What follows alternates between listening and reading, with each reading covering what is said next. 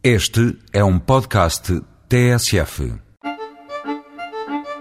Andar de bicicleta é uma daquelas coisas que nunca se esquece. Este fim de semana esqueça antes o carro e rumo a Cascais. A vila tem três pontos de empréstimo de bicicletas. A apresentação de um documento é tudo o que basta para ter direito a um dia inteiro de pasteleira. Passear pelo paredão que vai para lá do Estoril e sempre à beira-mar pode ser uma opção. A outra é utilizar a ciclovia que leva ao Guincho a partir da Marina. As bicicletas de Cascais chamam-se bicas e são provavelmente a melhor forma de visitar a vila.